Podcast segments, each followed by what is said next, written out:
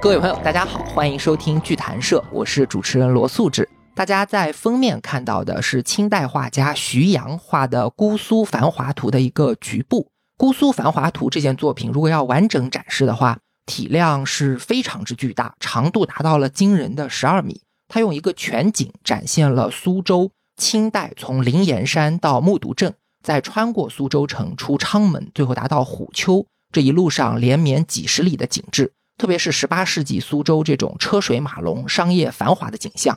那如果我们拉到近景去观看，就会发现这幅画的细节惊人的丰富。有人统计过，画里有一万两千个人物、四百条船、两千栋房屋，光是商号招牌就两百多块，涵盖了珠宝、鞋帽、凉席、乐器、盆景、丝绸等等五十多个手工行业，既有本地的土产、外地的名产，也有海外的奇珍异宝。一万多个人物穿着不同的服装，干着不同的营生，共同构筑了两百五十多年前乾隆盛世的市井风貌。所以这幅画也被后世誉为研究清代苏州的百科全书。我们知道绘画有全景和近景之分。如果我们看全景，看到的可能只是车水马龙；但如果我们把视角拉近，会发现所谓的车水马龙其实就是一个一个的人，而最真实、最鲜活的生活日常。乃至于我们中国社会的烟火与温度，恰恰是由这些普通人的身上来体现的。那其实看历史也如同看绘画，同样有着全景和近景的分别。我们所熟悉的历史教科书，还有二十四史这样的正史，都是主要聚焦于王朝兴废的历史概貌，或者说王侯将相、英雄豪杰这些大人物做下的大事情。对于普通的人、普通的生活的关注，恰恰是非常缺失的。那我们本期节目的嘉宾王迪老师，就是一位致力于从微观视角进行历史研究和写作的历史学家。首先，我们先欢迎王迪老师。大家好，非常高兴参加这个节目，非常感谢王老师。那王老师呢，他长期关注中国的社会史、城市史、新文化史和日常生活史的研究，并且致力于通过他的写作去讲述有血有肉的小历史。继而让大家感受大历史变迁下的人间生活。那最近王老师出版了一本新作，叫做《碌碌有为》，就是从一个个普通的人物和家庭故事，延伸到中国社会的方方面面，展现人口的变迁、衣食住行、城市和农村的形成、秘密社会、风俗习惯、文人与教育、宗教与信仰、法律与社会等等，让大家看到更为全面和丰富的中国。所以，我们今天非常高兴能够邀请王老师来和我们聊一聊《微观历史》和《碌碌有为》这本书。那我们就直接进入正题吧。我首先就跟王老师提出第一个问题：咱们历史学的传统上来说，研究的是宏大叙事，关注精英。那您所从事的微观史的研究，它的意义是什么？具体又包括了哪些工作？希望去解决哪些问题呢？其实这个问题也是我这么多年来不断思考的问题。我们历史学应该怎样思考历史？怎样对历史写作？当我们在读一些历史著作的时候，我们就会发现，我们的历史主要是焦聚于历史上的重要的人物，经常说的帝王将相、英雄，要不就是政治精英。要不就是著名的文化人物，我就在想，到底我们的历史真的就是只有这些英雄人物和帝王将相来创造的吗？当我们真正的进入到历史的本身，仔细去读历史的资料，仔细去思考，其实发现这个仅仅是历史的一部分。那么，到底历史的写作怎么欠缺了？我们什么东西看不到呢？其实就是广大的民众，因为广大的民众在中国的历史上一直是人口的绝大多数。广大的民众在历史的记载、历史的写作中间几乎是缺席的。怎样解决这个问题？所以，从大概二三十年以前开始，我就考虑怎样给民众写历史的问题。当然，就是要考虑你刚才提出的这个问题：到底它的研究的利益在哪里呢？比如说，你写民众，就像我们一样的普通人，有什么看头呢？历史的研究的价值难道就在于讲这些生活的琐事吗？我觉得远远不是这样的。其实，我觉得微观历史研究的意义就在于我们要转变帝王史观、英雄史观，把我们的研究焦点转移到民众的身上，要写出一个我经常说的平衡的历史。历史是英雄创造，帝王也在创造，但是更重要的是广大的民众。那么回答你的提问就是解决什么问题？第一，要解决我们的史学观的问题。到底历史是谁创造的？是广大的人民创造的吗？还是一小部分帝王将相、英雄创造的？这个是第一个需要解决的问题。第二点，怎样去看待广大民众在历史上所扮演的角色？非常困难。为什么过去我们不研究大众？就是因为我们从历史的记载上看不到他们的思想，看不到他们的活动，也看不到他们的故事。这个就是历史写作存在的非常大的问题。我觉得微观历史要解决的问题，就是找到他们的声音，他们的声音在历史上被埋没了。那么现在就要通过我们历史写作者、历史研究者的努力，去把他们的声音找出来。《碌碌有为》这本书就是这方面的努力。非常感谢王老师。所以，微观历史的研究意义就在于可以为我们揭示广大的民众、每一个普普通通的老百姓，在我们的历史上都扮演了什么样的角色，如何共同的塑造了我们的过去。这对于我们熟悉的帝王将相史就形成了非常重要的补充。这也带来了我们的下一个问题。您怎么看待您现在所从事的微观史研究和传统上宏观的历史研究这两者之间的关系呢？并不是说宏观历史、宏大叙事不重要，一定不要产生这个误解。历史是复杂的，历史的复杂就在于我们要从各个角度、各个层次、各个方面去看待历史。那么过去我们都是从宏大的角度，宏大的角度是什么意思呢？我们可以想象，你要看一个城市，你如果是高空上坐在飞机上看，那那个就是很宏大的，你可以看到这个城市的全貌，但是呢，你却看不到它的细节。这种宏大当然能够解决问题。我们认识历史也需要有宏大的眼光，大的历史进程、历史的洪流、大的革命、大的运动、大的战争、改朝换代，就好像我们看电影是在看一个全景一样。宏大的历史给我们有很多这种激励，我们为这个历史的变迁所震动。感动，有点像我们历史学家写通史一样，提纲挈领讲的大问题。但是呢，这个仅仅是历史的一个方面，甚至在我认为啊，还不是最重要的方面。我们都知道，宏观其实是无数个微观组到一起的。如果没有对微观的了解，那么宏观很可能是不准确的，甚至是谬误的。你想想，如果我们要研究中国，如果我们对中国的各个省、各个城市、各个民族，如果没有这些的研究，我们怎么能写好整个中国的历史呢？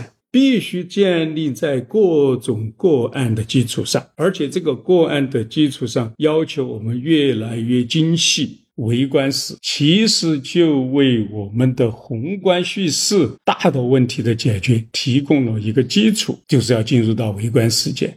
什么是微观世界呢？就好像把历史放在显微镜下一样，就是我们研究历史的人站得太远，看不到个体。如果我们看不到个体的人的话，这个历史是不能打动我们的。历史必须要有对人的关怀、人文的关怀。个体的命运在历史的大潮中间，他的经历到底是怎么一回事？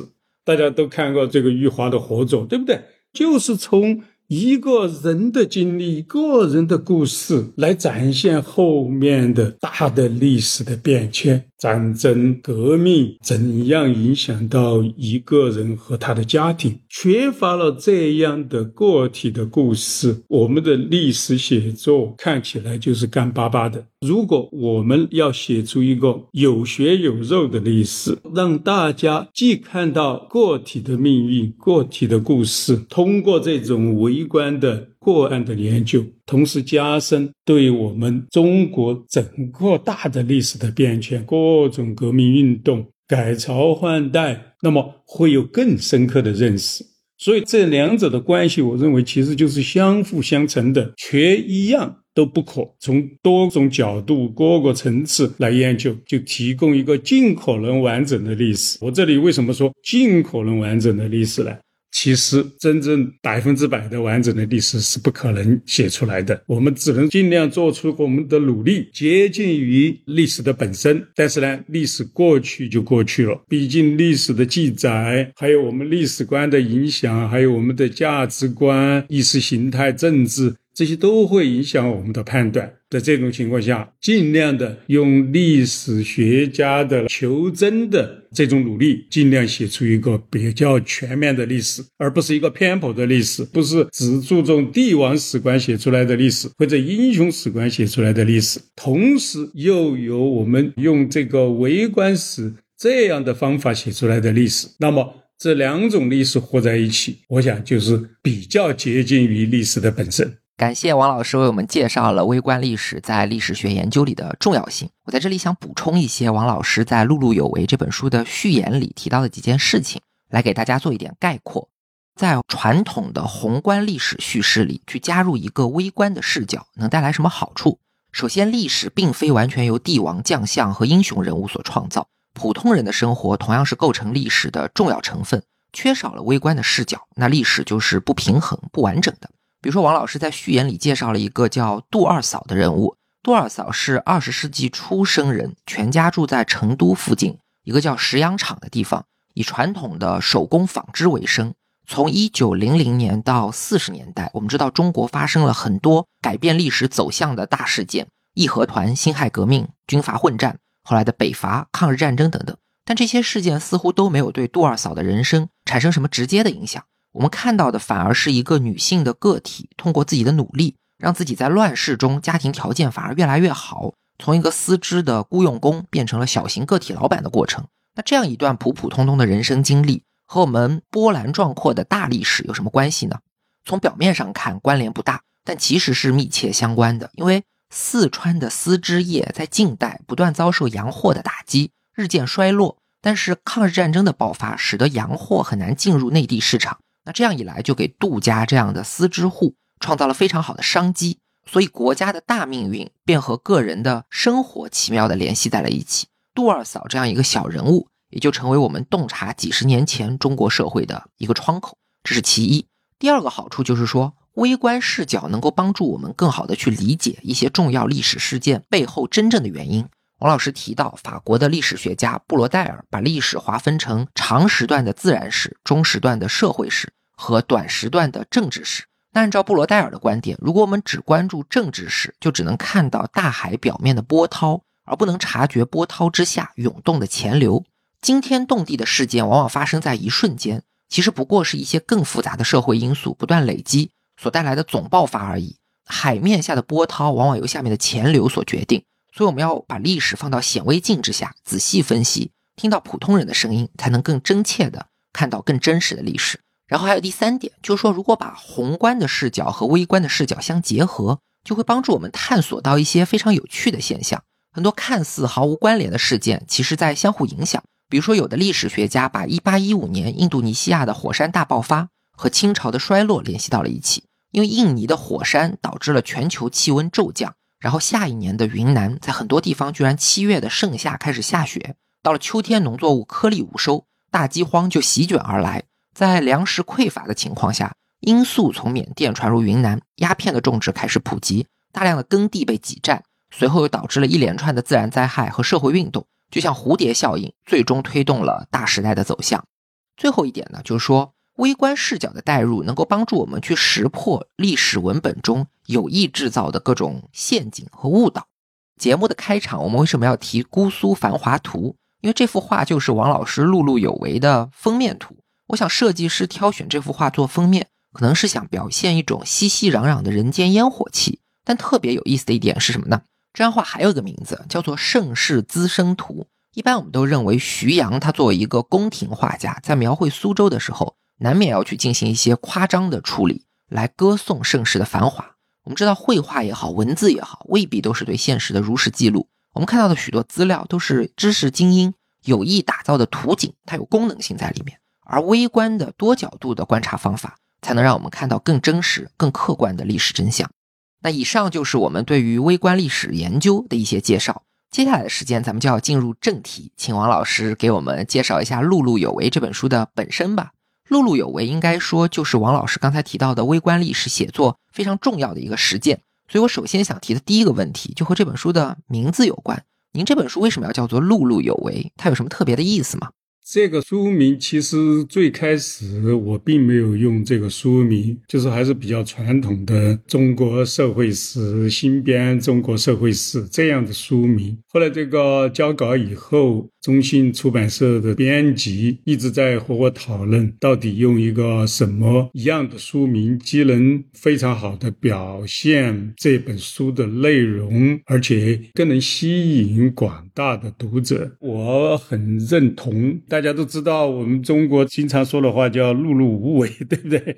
这个反其道而用之。哎，我觉得恰如其分的表达了我在这本书中间的主要的目的、主要的观点。我们过去认为日常不重要，历史学家不研究，我们的历史资料不记载，我们的广大的民众每天日出而作、日落而息的这种周而复始的日常生活，它能有什么意义呢？它能对历历史有什么贡献呢？对我们的文明的发展有什么贡献呢？其实这个是一个误解，在历史上长期就是这样。由于这个精英史观，由于传统的历史写作已经给我们灌输了这种根深蒂固的理念，我们的大众对历史没有什么贡献，我们就是碌碌无为的。度过我们的一生。其实现在我们再来重新思考这个问题。如果大家看了《碌碌有为》，几乎在这本书中间。看不到帝王的活动，谁在这本书中间扮演的主要的角色呢？都是广大的民众，就像我们一样的普通人。他们每天的衣食住行，他们的家庭生活，他们的社交活动，他们的生产活动，他们的传宗接代，他们的文化等等一切的一切，难道这不是在创？造文明吗？不是在创造文化吗？不是在创造历史吗？历史的发展难道不是就是千千万万像我们一样的普通人创造出来的吗？这种历史记载其实极大的误导了我们，让我们的普通人都自己认为我们不重要，能有多少的话语权？我们人微言轻，我们能改变什么？我们能创造什么？这个是一个很大的误解。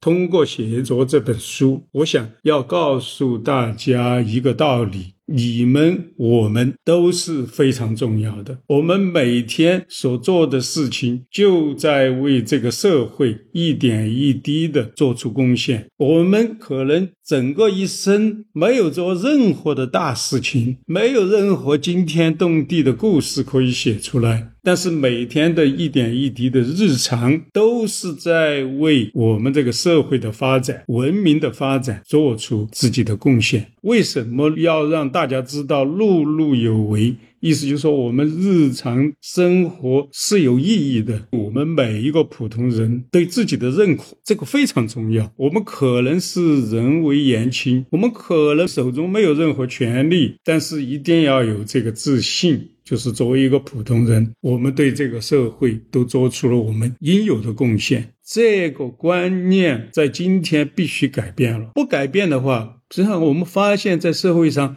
很多人他遭受了不公，他的人格得不到保障，他的权利得不到保障，他感到自己很卑微。这些人，如果他能认识到这一点，我给你手中有权的人，我给你有财富的人。我在人格上一点都不应该比你们少，我也有有我的自尊，我也有我的价值，我也有我对社会的贡献。要认识到这一点，我觉得这个社会才是一个健康的社会，才是一个正常的社会。所以，我们今天经常说，一个地方好不好，要看你对弱势群体采取什么态度，这一点非常重要。这个，我想就是碌碌有为所告诉我们的，我们。都是平等的，都应该得到尊重，都有自己的尊严。我希望大家读了这本书以后，就会改变我们过去的那种误解，充分认识到我们自己的价值。感谢王老师对“碌碌有为”这个书名的诠释，我觉得这里面的意义非常重要，这种重要性甚至是超越了历史学本身的。如果我们希望去创造一个更加平等的世界，让每个人都拥有平等的权利和平等的尊严，那在这件事情上，王老师他作为历史学家所能做的，就是通过写作告诉大家，我们这些普通人和王侯将相、精英权贵其实没有什么不同，都是历史的创造者。社会的发展、人类文明的前进，并不只是那些大人物振臂一呼就能完成的，而是需要由无数普普通通的个体在平凡的日常生活里一点一滴的去构筑。所以，我们不要妄自菲薄，认为自己碌碌无为，在这个世界上没有自己的分量，在这个历史上没有自己的足迹。那接下来我们就要进入节目的主体部分，为大家介绍《碌碌有为》这本书本身的内容。前面也说到，王老师这本书的内容非常的丰富，涵盖到中国人的文化习俗、传统审美等等方方面面。所以接下来呢，我们就挑选书中提到的几个话题，请王老师展开介绍一下。首先，我想聊的第一个话题是茶馆。王老师他曾经下过非常大的功夫去研究茶馆，而且出版了好几本书，带我们通过茶馆去了解城市的市民文化。去窥探中国人的物质和精神世界，乃至于去了解二十世纪以来一系列重要的政治事件背后的成因。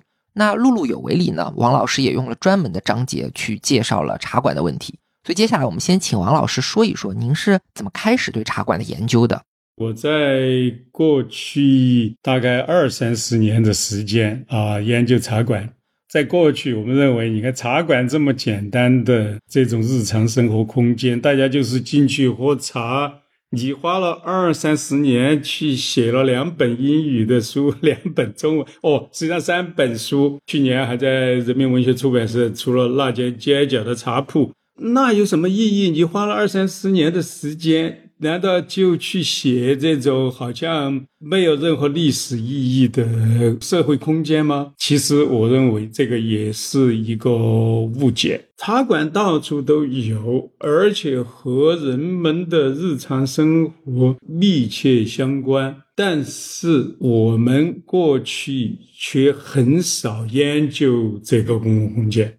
说实话，虽然我们每天都看得到，特别是在过去的传统的中国城市，都看得到茶馆。但是除了一些文学作品的描述之外，历史的记载就非常少。如果大家看过《儒林外史》啊这些，明朝就有很多茶馆，像苏州这些都有很多茶馆。杭州啊，杭州其实从它的记载来看，在宋代就有茶馆。问题在于，我们都知道有很长的历史，我们都知道在南方的这些城市中间遍布茶馆，但是我们缺乏历史的研究，所以从从一九八零年代，我在写我的第一本书《跨出封闭的世界》的时候，那个时候是写整个四川的整个清代的历史，中间呢就有几页讲到了茶馆。你看，那个是七百多页的一本书，但是只有几页讲茶馆。为什么这么少的篇幅呢？因为找不到什么资料，差不多手里边就只有两三种资料，就这么少。后来我在一九九零年代初到。到了美国攻读博士学位，所以我就在收集博士论文资料的基础上，同时也关注茶馆。啊，不管是到档案馆也好，还是读各种文献、日记、官方的个人的记载。当我的博士论文完成以后，后来又修改成书，我就决定哦，现在资料已经基本上收集的差不多了，有这个信心能够写出一本茶馆的百年史，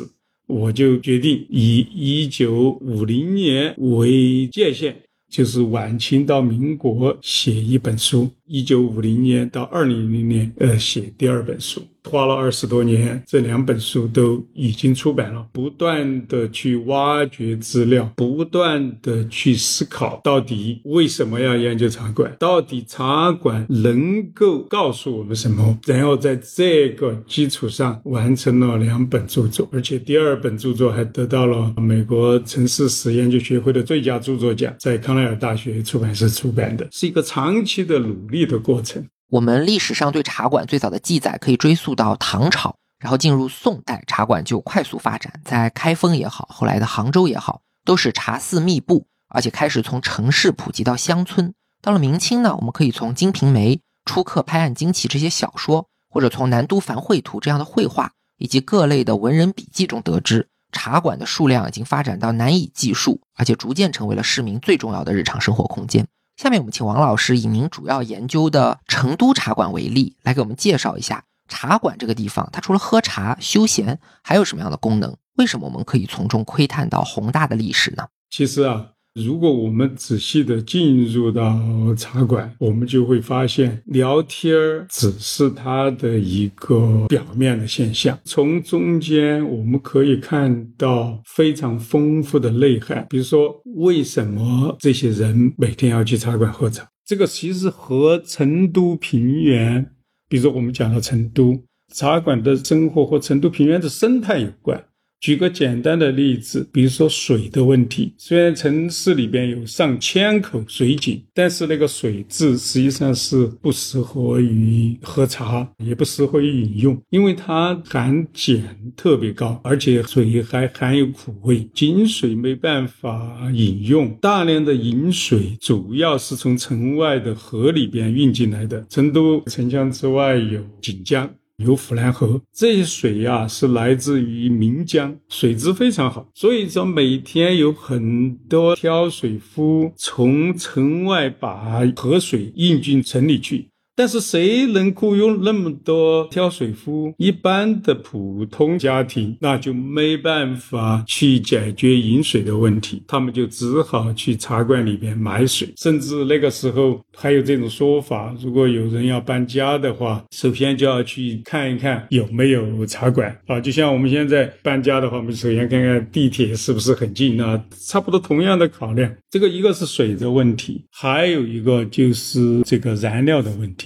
过去成都平原的燃料是很稀缺的，像煤呀、像柴火啊，都相当的贵，所以一般的人家除了煮饭，几乎是平时没有生火的。那么临时要用热水了，要有开水了，那么都到茶馆里去。而且茶馆还提供了很多服务，比如说你要熬中药啊，像这类都是费火的事情啊。你要炖肉，这个也是费火的事情，你就把你的肉、把你的中药拿到茶馆里去，交一定的火钱，那么就可以得到这样的服务。这个第一点是由于当时成都的这种生态所决定的。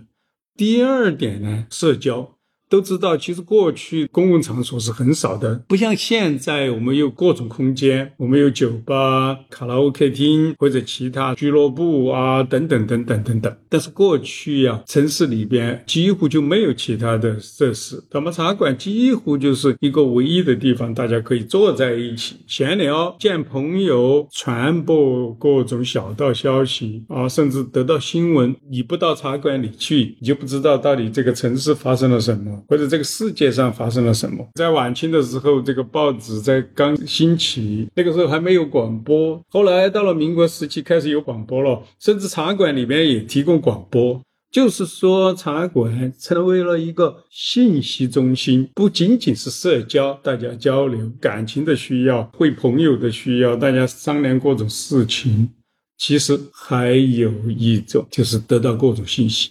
这个是从社交和交流信息的角度来讲。第三点呢，非常重要的经济的原因，其实茶馆就是一个市场。这个市场可以从两个方面来思考，一个就是说，好多小商小贩，特别是卖日常用品的、卖小吃的，都可以到茶馆里边来卖。还有说到市场，还有另外一种功能，就是说，很多商人啊都在茶馆里做生意。我们要谈生意，那个时候几乎是没有到家里面去的。家里边，你像还要准备茶水啊，这些也很不方便。那么我们就到某某茶馆去碰头，甚至签订合同去做交易。由于这种情况，非常多的商人都在茶馆里边进行经济活动，很多茶馆啊，结果就变成了一种专业化的，他专门为某一个行服务，比如说中药材的，那么就有中药材的专门的茶馆，还有米呀、什么瓷器呀、丝绸啊，都是同样的状况，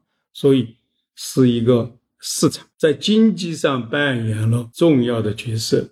其实我在那个茶馆中间还提出了一个另外的重要的功能，其实也是一个政治的舞台。你可以看得到政治的变迁。为什么我们说茶馆是个微观世界呢？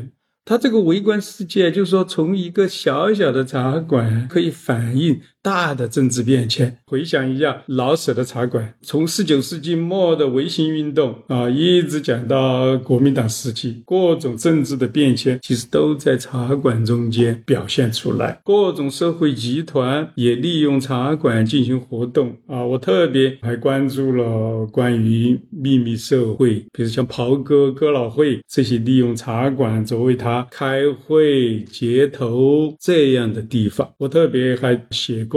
在《碌碌有为》和《那间街角的茶铺》这些书中间都写过，就是。茶馆还成了一个解决纠纷的一个地方，和邻居啊，和其他人做生意啊，任何这种民事纠纷都可以到茶馆里面去解决，请一个中间人，然后到茶馆里面坐下来，大家边喝茶边讲理，所以这个活动就叫茶馆讲理。其实好多他都不愿意到官府去打官司，这个说明了什么问题？其实后面有非常深。的一个道理，就是说我不相信官府，因为官府的各种腐败，所以过去不是说吗？堂堂衙门八字开，有理无钱摸进来的，实际上就是这个反应啊。他茶馆中间的这种活动，从一定意义上来说，把国家的司法权也分离出去了。你想想，过去我们说茶馆研究有什么意义，有什么重要性？难道这些不重要吗？其实我们研究茶馆，涉及到社会史，涉及到文化史，涉及到政治史，实际上是个非常。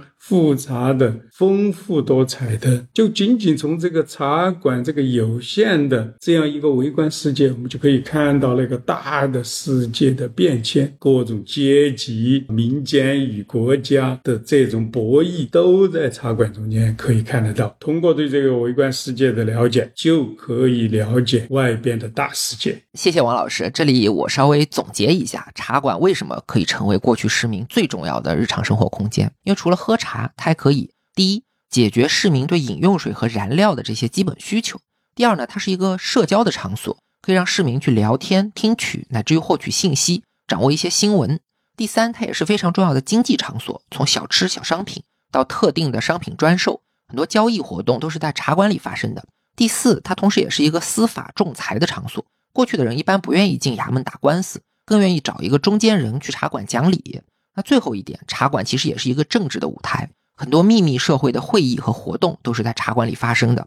我随便举个例子，二十世纪的重要事件，比如说保路运动，在宏观的视角下，它掀起的巨大波澜，推动了整个国家命运的转变。但如果我们转换成微观视角，用显微镜去观看的话，细细拆解，就会发现点燃风云巨变的一些火花、一些渊源，也许就来自于一些我们听都没听过的茶馆和街头。当我们把千丝万缕的线索串联到一起，就能理解世界的参差，理解暗处涌动的潜流如何形成海面的波涛，形成历史的巨浪。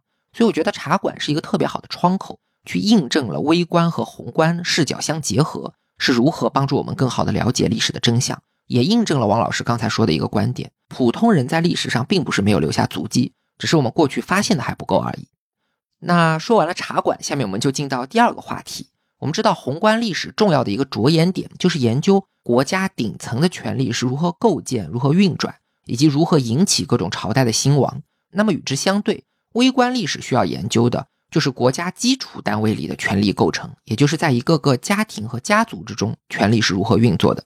这也就引出了我们的下一个话题：中国的宗族和宗法制度。那我们先请王老师给大家科普一下，什么叫做宗族和宗法吧。宗法制度啊，有非常长的一个历史了。从最早的先秦商周时期，这种王，这实际上都被看成是一种家族的扩大化。就像一个家庭里边，父亲是主宰，在一个宗族里边，族长就是主宰。就是按照血缘关系，就形成了一个一个的家族，这个家族就成为中国社会的基础。各个地方的宗族逐渐的发展起来，它成为了维持社会稳定的重要的基础。对，宗族是以血缘关系为基础构建起来的家族组织，也就是一个国家结构里非常基础的单位。王老师说，从先秦的时候开始。国家其实就是家族的扩大化，像周天子，他既是国家的君主，也是继姓宗族的大家长，所以对周天子来说，宗族制度既是家法，也是国法。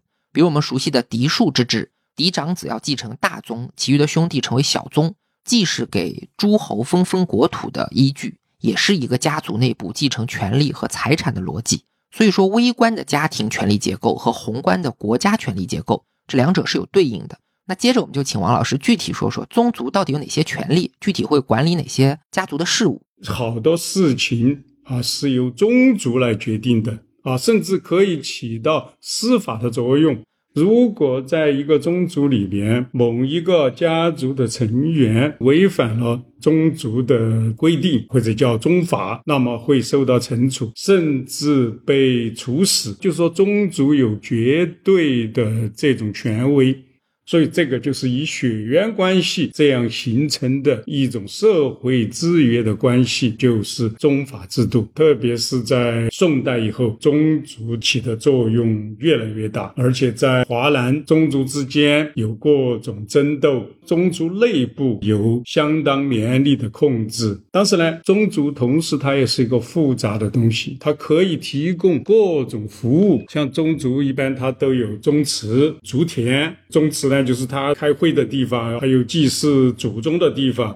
族田呢，就是有的大的宗族有非常多的家庭，中间也有很多孤儿寡母，那么要对他们进行必要的照顾，必须要通过宗族自己的共有财产，一个就是有族田，它有田产，通过收租得到的经费用于宗族的各种开销；还有一个就是宗族也有自己的房产。房产出租，在城市里边，他有购置房产，租金也可以用来中途的开销。当然，这个宗族一方面，它是通过这种服务祭祀活动，把这些宗族的人把他们凝聚起来。我们是有血缘关系的，在遇到困难的时候，遇到外界冲突的时候，过去在晚期中华帝国的时候，这种宗族之间的这种械斗是很经常的啊。一个是为了地盘，一个是为了水源，一个是为了市场，各种因素都可能发生。冲突，大家看个路遥的《平凡的世界》，这个甚至在一九四九年以后，宗族之间的这种械斗都还可以看得到。你如果是一家一户，你就不能得到很好的保护。所以，宗族在这个意义上就把整个族群团结起来，共同对外，大家互相依靠。当然，还有一个重要的作用，就是大家看过《红楼梦》就可以看得到，实际上还有族学。一个大的家族或者大的宗族，他办学的，一般呢富的人家，当然他可以请私塾先生来教书，但是对于很多普通家庭，他的子女要受到很好的教育就非常困难。在这种情况下，宗族就可以扮演非常重要的角色。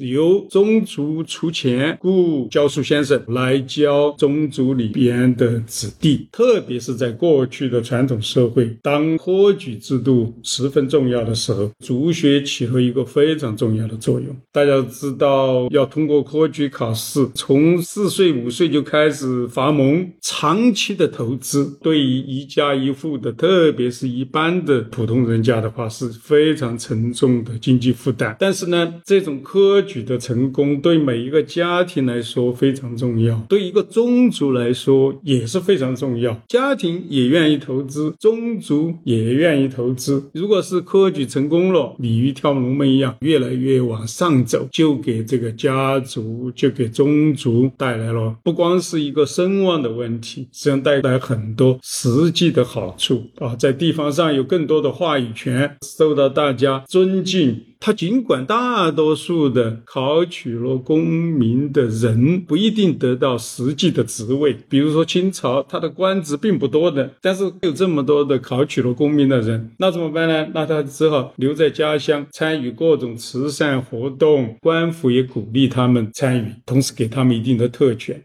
比如说，一个非常重要的特权就是，如果他犯了法，不会受刑的。如果你是普通人的话，如果是进了衙门，先就是来个杀威棒啊，把你打这个非常可怜的受刑。在士绅的话，这种特权其实是相当重要的。那为什么宗族家族重视这个教育？对他的家族的上升就特别重要，而且宗族他又能够把大家团结起来，共同对外，所以扮演的角色非常复杂，可以说是家庭的，也可以说是经济的，也可以说是地方权力的各方面的作用。所以在这个碌碌有为中间，我专门花了相当大的篇幅讨论这些问题。所以，宗族首先它具有维持秩序，也就是司法的功能，可以对族人进行审判。这个权力非常之大，可以说是一种生杀大权。王老师在书里举了个例子，说一九三九年成都附近有一个真实的案例，有一户姓雷的家族里，他们家有个女儿和裁缝私奔，被抓了回来。那这个女孩的亲生父亲作为族长，就动用私刑把她给枪决了。那这种事情官府管不管呢？因为族权和宗法对于维持传统社会的秩序非常重要。官府其实一般是不干涉这种私刑的，哪怕是要夺去人的生命。那第二方面呢，宗族的存在可以让族人去抱团，拧成一股绳，互相保护，或者出去和外人斗争。我们知道有一个很有名的故事，说过去的宗族械斗能够有多厉害。就说明朝的时候，戚继光他路过浙江义乌这个地方，看到当地不同的族人为了抢夺银矿的械斗，这些村民实在太过勇猛，打得太过惨烈，把戚继光这种久经沙场的将军都给震撼了。于是他就在当地招兵。组建了后来的戚家军。最后一点，王老师提到，宗族也会给族人提供一些服务。这种服务可以包括很多方面，比如说修建祖坟和祠堂，来组织各种祭祀；也比如说置办祖产，来救济族中的年老和贫困的人。过去在祖坟附近的房产和田地就属于祭祀产业，哪怕家里有人犯罪，一般也是不会抄没的。所以《红楼梦》里就有秦可卿给王熙凤托梦，让她多买祭田，多置办这种祖产的这种情节。再比如说，宗族可以兴办族学，给族人提供教育服务，也给整个家族的腾飞去创造机会。所以总结起来，我们就会发现，宗族的权力之大、功能之全，几乎已经形成了一个独立的行政层级。那国家如何对这种庞大的宗族势力进行管理呢？刚才王老师其实提到了，在族法和国法之间，在民间和官方之间，有一个非常特殊的群体作为衔接和缓冲带，他们也拥有着非常特殊的地位和权利。这个群体就是我们常说的乡绅。对的，这个就是为什么费孝通专门写过一本书，就叫《中国士绅》。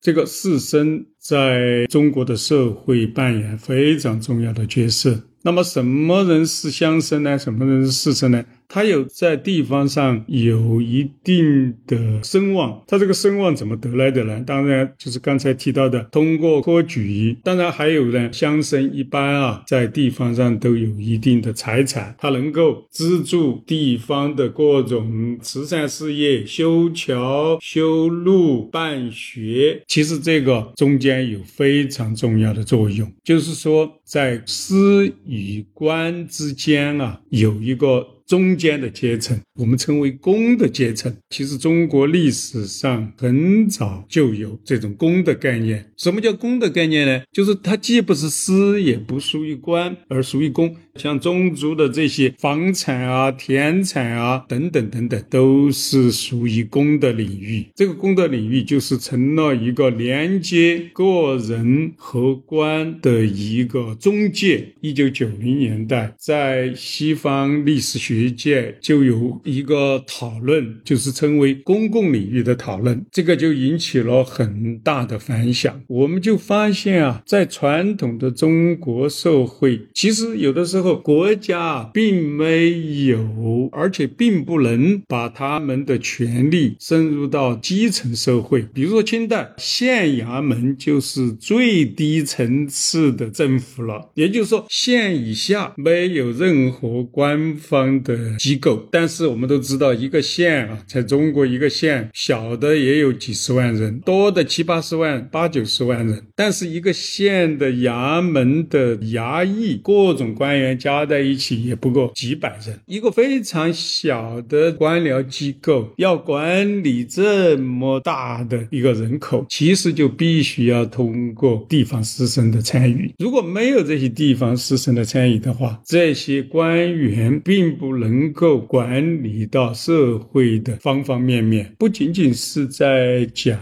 历史，其实也可以对我们今天有所帮助，就是怎样充分的。利用社会，而不是说一切都要靠政府来办。我在碌碌有为的结论部分，我专门讨论了这个问题。再大的政府也不可能是全能的政府，要照顾到你每一个人的方方面面。中国有这么大，人口众多，社会多多么复杂，你怎么能够仅仅的依靠政府来把这个事情办好呢？在政府资源有限的情况下，尽量的使用社会的资源，比如说在清代有各种同。乡会，比如说李家、保家等等机构，这些机构一方面对社会稳定的需要。一方面是社会生活的需要，一方面其实也是帮助国家来治理地方。那么，如果是我们认认真真的从历史上去寻找有用的资源的话，其实我们就要考虑在今天怎样充分的利用社会的资源，调动我们每一个人的参与，而不是说消极的等着国家来做一切事情，每一个人都等着国家来包。办理的一切事情，那这个社会肯定治理不好。感谢王老师。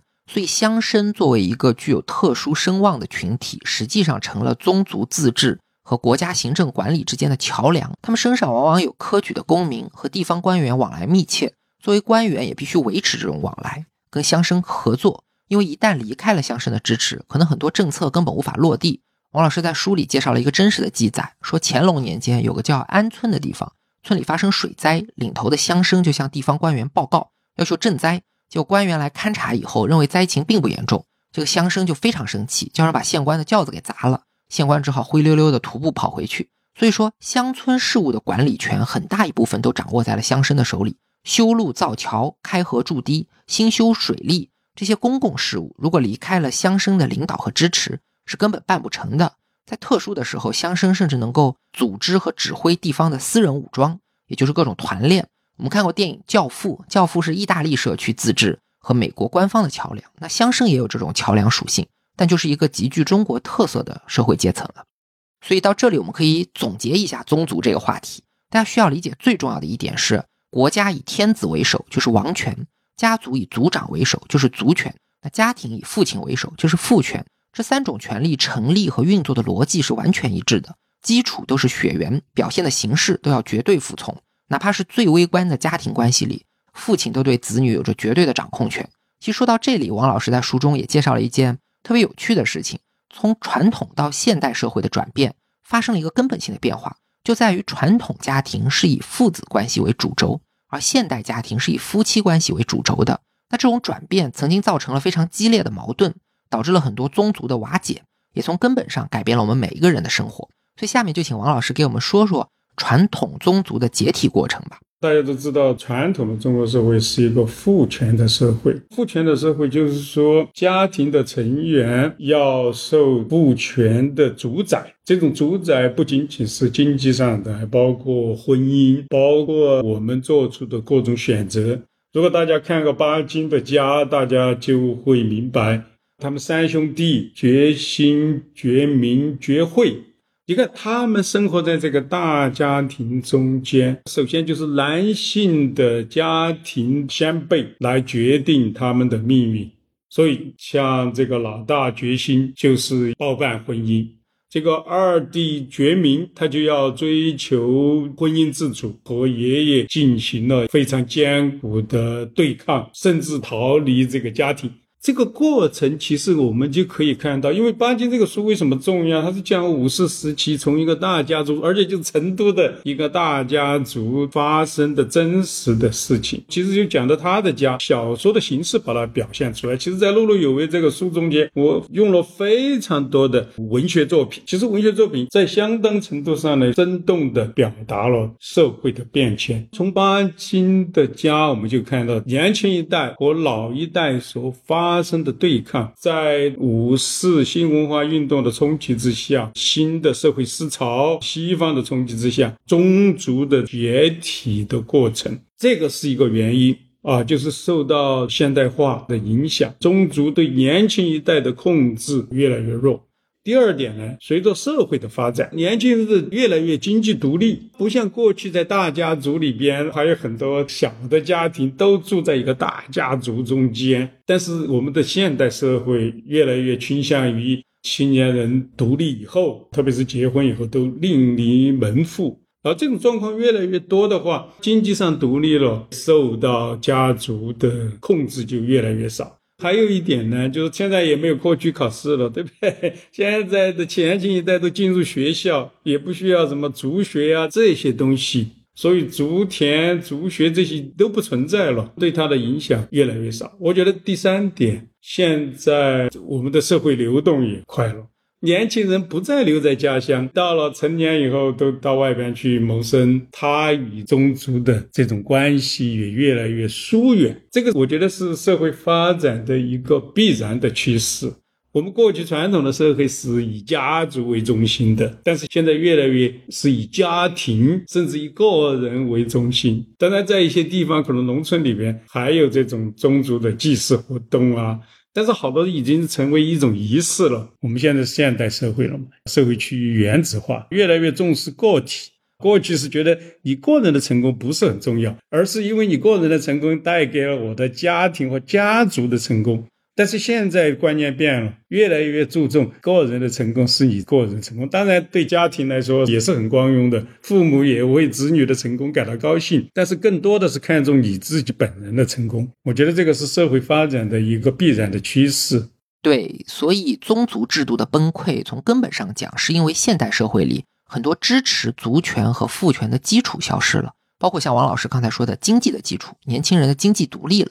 还有文化的基础，他们受到很多现代思想的影响，然后社会的流动性变强了，上升的通道也更多了。另外，可能我们的独生子女政策也起到很大的作用，导致了宗族退出历史舞台。所以说，传统的宗族虽然管着你，但他也给你很多帮助。现在的很多代际矛盾的原因，比如说父母干涉子女的就业，甚至择偶，子女不服气，就是因为大多数人已经不可能从家族里得到过去那么强有力的支持了。所以，王老师说。现代社会的一个特征是原子化，每个个体得到了更多的自由，也承担了更多的风险和责任。那说到这里，我想点一下题，回到一开始说的大历史和小历史的关系上。比如我们现在谈到一个概念叫现代生活，它是相对于传统而言截然不同的一种生活方式。以前你爸叫你干这干那，你都不敢违抗，现在起码你可以跟你爸爸讲讲道理了，对吧？那么如果我问你，我们是怎么进入现代生活？你可能会说辛亥革命，可能会说五四新文化运动，可能会说。新中国的成立，宏观视角永远是看向这些历史上最重要的大事件。但事实是，你的生活根本就不是在这些节点上起的变化。不是说从十月九号到十月十号，我们的传统就没了；不是说从五月三号到五月四号，我们的文化就变了；也不是说从九月三十号到十月一号，我们的生活就不一样了。真正改变你生活的那些变化，不是轰轰烈烈的爆发，而是在点点滴滴中潜移默化里慢慢的完成的。如果我们只用宏观视角去理解历史的话，可能很多这样的东西就永远看不到了。那以上我们就聊完了第二个话题——宗族。接下来我们想请王老师聊一聊今天的最后一个话题，也就是传统的中国社会自治。其实刚才王老师已经提到，传统国家的政府能力是有极限的，过去正规的行政体系最多可以下沉到县这一级，所以要维持社会秩序，就需要依赖宗族，也需要依赖乡绅，还需要依赖各种各样民间自发所形成的组织和团体。那说起民间团体，我们可能会马上想起青帮、洪门、白莲教这些和国家对抗的秘密社会。好像都是一些法外之徒，但事实上，传统上大多数的民间团体会在各种社会经济问题上和国家权力开展合作，包括刚才提到的同乡会，也包括各种祭祀组织，像清教会，还有各种慈善组织，甚至包括很多金融机构。我们今天所熟知的一些机构和部门的雏形，其实都是从这些民间团体演变而来的。所以，我们同样可以从这些社会自治机构的变迁，去感受这种时代的风云变化。那接下来时间，我们就请王老师给我们介绍一下中国的自治组织吧。刚才你提到的那些，像同乡会呀、青教会呀、土地会呀，这确实在过去的传统社会中间扮演了重要的角色。比如说这个会馆。中国城市里边，几乎每一个城市都有。那么会馆起的什么作用呢？随着社会的流动，这种社会的流动，一方面是做生意，好多商人从一个城市要到另外一个城市去做生意；还有就是很多学生要去赶考，从地方上他要到省城。这种社会流动的时候，到了新的地方，当时的社会服务应该是和现在社会不一样的。那么要靠谁呢？你到了一个新的地方，那就要靠你的同乡。过去为什么注重籍贯？现在你看，我们填表，我们都不填籍贯了。但在过去一说我是什么什么什么人，嘿 一下就要把你的籍贯亮出来，有一种乡土情结。这种乡土情结在长期的发展过程中间就形成了同乡会。到了一个新的城市，住什么地方？如果你要去找工作，你要去做生意，你首先就会想到同乡，就可能提供很多帮助。在这种情况下，同乡会就发展起来了。同乡会发展起来，它就要修会馆。就像成都，我们有府馆、会馆，各个大城市都有。所谓的会馆，就是外省人在这个城市中间所修建的，给同乡人提供聚会的一个地方。大家知道，同乡进入了一个城市，也并不说他在那里住一两年就走了啊，陆陆续续，其实他就变成了那个城市中间的人。几十年、上百年，实际上这些会馆、这些同乡会都成了这个城市的一个有机的组成部分，甚至成为了那个城市的管理者啊。比如说，在清代的重庆就有八省首饰。什么叫八省首饰呢？就是来自于八个省的会馆的领头的，其实参与重庆城市的管理，起着非常重要作用。而且到了节日，那么还会组织各种活动啊，比如说唱戏。人们要看戏的话，除了到茶馆，要不就是到会馆里。特别是到了大的庆祝活动，会馆的戏都非常吸引人的。像成都有陕西会馆，那么就是秦腔啊！你要想听秦腔，就到陕西会馆。就这样，成为了地方文化的一个部分，地方管理的一个部分，而且是地方经济的一个部分。这些会馆一旦形成了以后呢，它还提供其他的各种设施，餐饮，甚至开办茶馆。好的茶馆就是由于这些。而且还有戏班子，专门的戏班子。其实这些社会的活动都是由民间来处理的，官方是不参与的。嗯，谢谢王老师。这里我稍微总结一下，王老师提到的第一个民间自治机构叫做会馆。会馆最早出现在明朝，它的出现呢，主要是为了解决我们中国这种辽阔地域所带来的隔阂。因为我们知道，不同地区的语言、文化、口味有着非常大的差异。一旦汇集到省城或者京城这种大的城市，就需要很多地域性的服务，包括餐饮，包括住宿，也包括听戏，要听本地戏这种文化需求，也包括节庆的时候要一起去祭祀等等。而且会馆呢，它不光提供服务，也能把大家团结起来。刚才王老师提到很重要的一点，就是说会馆它不是旅馆，不是单纯的送往迎来外地人口，其实是大城市里非常重要的组成部分。那么通过会馆就能把外来的人口给组织起来，共同参与本地的行政管理。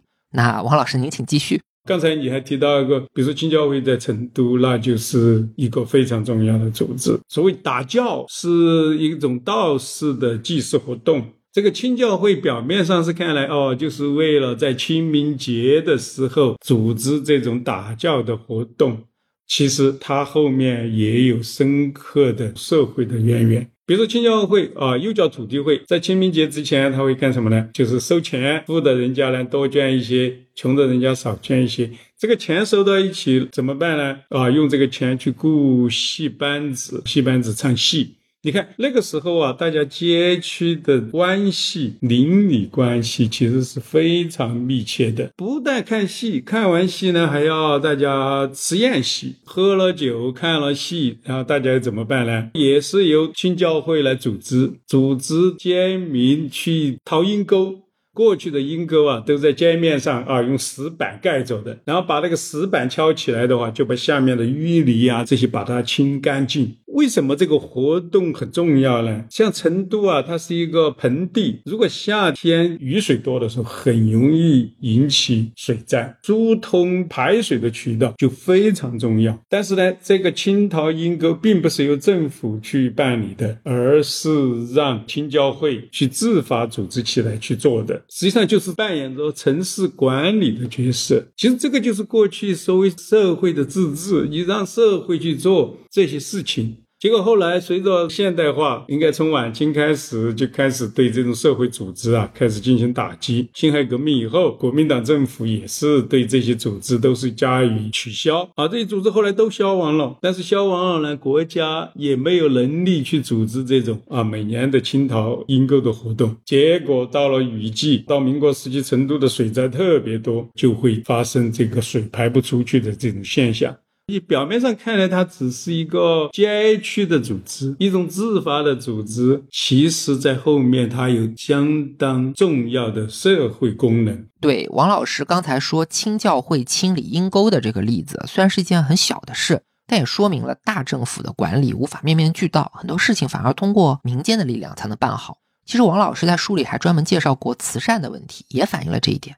我们国家因为受到儒学中仁爱思想的影响。官办慈善机构的历史非常悠久，在南北朝，在唐朝，官方就搞了各种各样的机构来救助孤寡老人、残疾人这种弱势群体。但是长期以来，官办慈善机构有两个很大的弊端。首先呢，它的贪污非常严重，这个大家都能理解。第二就是说，我们过去的社会不鼓励人口流动，所以这些机构它只救助本地人，对于外地人，特别是逃荒过来的流民，它是不管的，管了你也没有政绩。那从官员的角度来讲，也不是说所有人都在糊弄事儿。也有好官有心要用政府的力量把这种对底层人口的关怀给做到位了。王老师在书里就举到一个例子，他说明朝有个叫吕坤的人，官做的非常大，后来一直当到山西巡抚，他就很热衷于搞慈善，而且他搞慈善的理念也非常先进，非常强调授人以渔，帮助有困难的人去再就业。比如说，他经常组织教残疾人音乐、曲艺、说书、算命这些谋生的本事。但即便如此，由于整个官僚机构的惰性，他也没有搞出很大的成绩。反而是到了明末，私人创办的各种善会、善堂，就能更加高效的处理这种问题。像长三角地区有同善会，这个和东林党人有关，所以他特别注重教化和善举。然后北京和苏州有普济堂，资助了很多逃荒过来的外地流民。还有育婴堂，这个是专门收养弃儿弃婴的。这些民间力量可以说是极大的丰富了我们过去这种传统社会的救助。除了社区管理、公益救助。其实我们民间自治还有一个很大的体现，就体现在金融业。从明清时候开始，民间就出现了很多钱庄和账局，为老百姓提供各种银钱兑换，乃至于信贷和金融的服务。钱庄啊，还有汇兑庄啊这些，因为过去你想商人他要携带大量的真金白银的，你想那个是过去用银子还是用铜钱？那那个都是非常沉重的了，对不对？后来就发展起来了汇票，各个地方的钱庄你可以通过汇票进行交接，这个有利于长途贸易。就说你不一定携带现金，只携带汇票，到时候生意一做的话，到时候汇票用来付账或者是收账。那么这种作用的话，在现代的银行出现之前，其实对经济的发展啊起到很重要的作用。但是到了十九世纪以后呢？由于西方的这种洋行的兴起，西方经济的不断的进入，后来银行又被进入到了中国，在这个竞争中间，钱庄啊、汇兑庄啊，最后实际上就被银行所取代了。这些历史其实都告诉了我们，过去中国社会是非常有活力的，社会上需要什么相应的设施，它会自然而然的生长出来。所以过去的。社会它怎么都是根据需要而发展起来的，这种社会的能动性一定是我们今天要认识到的。过去当然是比今天是落后的，但是我们的社会发展到今天也是一步步发展起来的啊，所以一定不要轻视我们的过去，不要用这种现代的眼光去看过去。我们一定要回到所谓的历史的现场，考虑当时的情况下为什么会出现这种组织，这种组织扮演了什么角色，而不是用今天的来说，哦，它是落后的。包括这个科举制度，这种科举制度现在看来是很落后的，但是在当时的情况下，这个就是唯一的途径。我在《碌碌有为》和《历史的维生》都阐发了这个观点。什么叫封闭的社会呢？就是一个社会没有社会流动。你出生于贵族，永远是贵族；你出生是平民，你永远是平民。这个只是在欧洲和日本是啊，中世纪的欧洲和幕府时期的日本就是这样啊，你没有社会流动。但是中国从来都不是。中国由于有了科举制度，至少从理论上来说，一个农民、一个下层人，如果他的子女足够的聪明，得到很好的教育，他也可以通过科举向上的流动。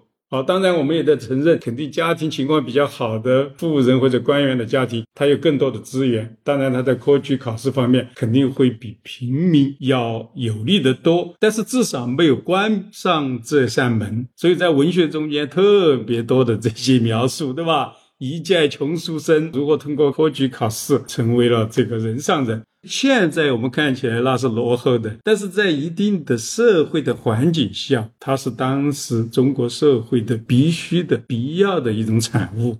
所以，对这种社会的认识，一定要回到这个历史的语境啊，就是 context。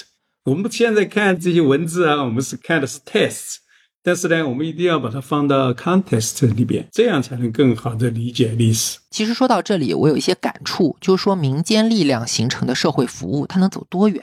其实就要看他们所依赖的基础。我们知道，一个家族办学也好，清教会组织去掏阴沟也好，它都有一种很强的社区性质。你生活在这个地方，你就是这里集体的一份子。现实裹挟着你要成为其中的一份子。你出多少力，得到多少回报，都会有一个很具体的现实力量来帮你仲裁。像我们刚才说的，他可能是一个父亲、一个族长、一个乡绅或者一个父母官。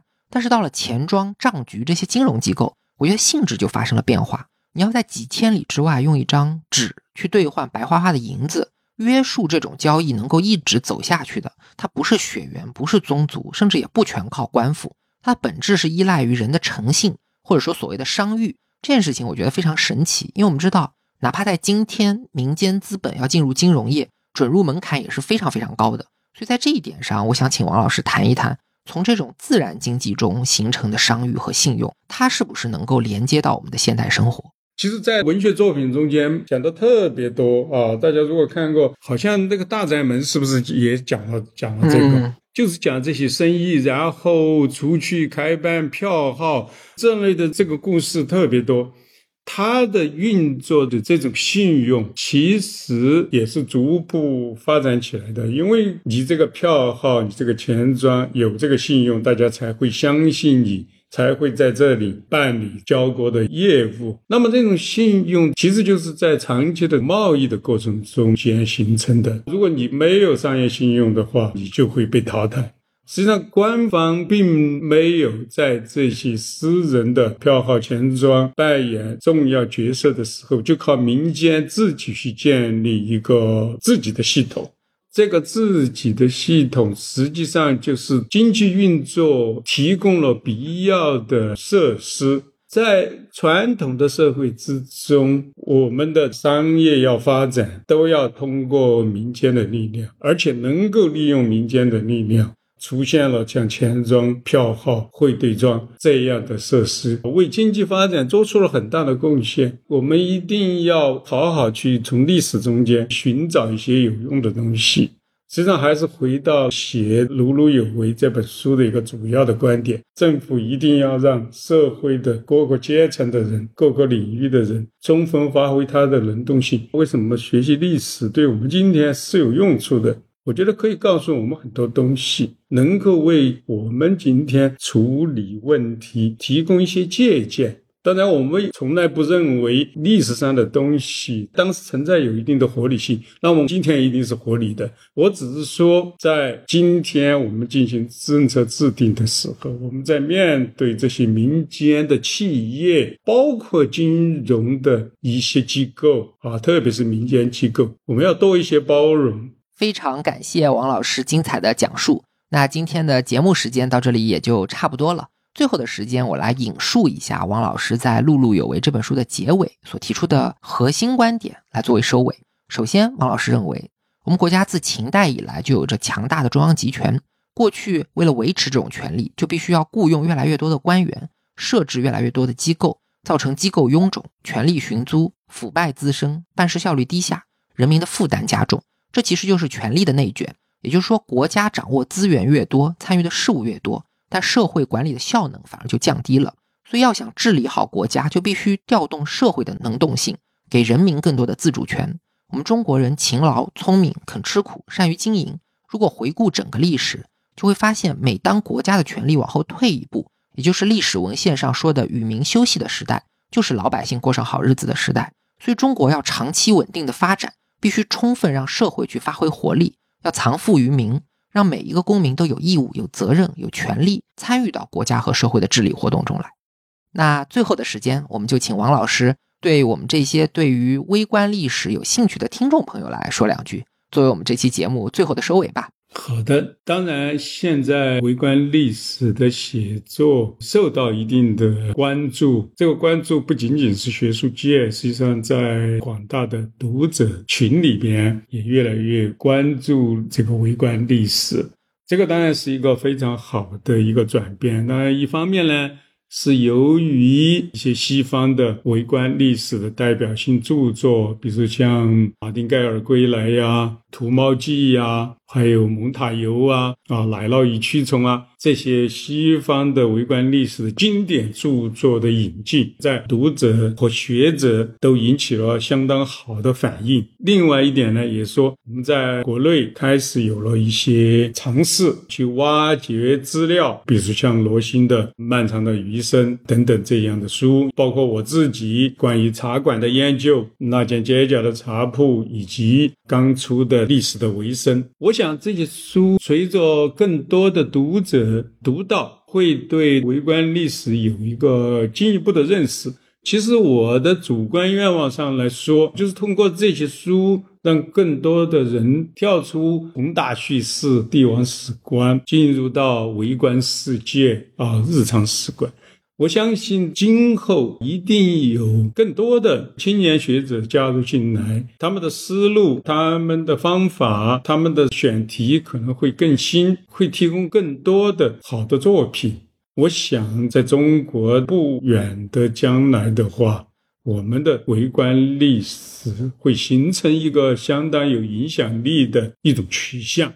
这种取向呢，我觉得与我们过去传统的宏大叙事并不矛盾，而是相辅相成的。这样呢，我们就能够提供各方面的、各个层次的不同角度的这种历史的写作，为我们理解中国的过去提供更好的啊优秀的历史作品。好的，再次感谢王老师，也感谢听众朋友们的收听，我们下次再见。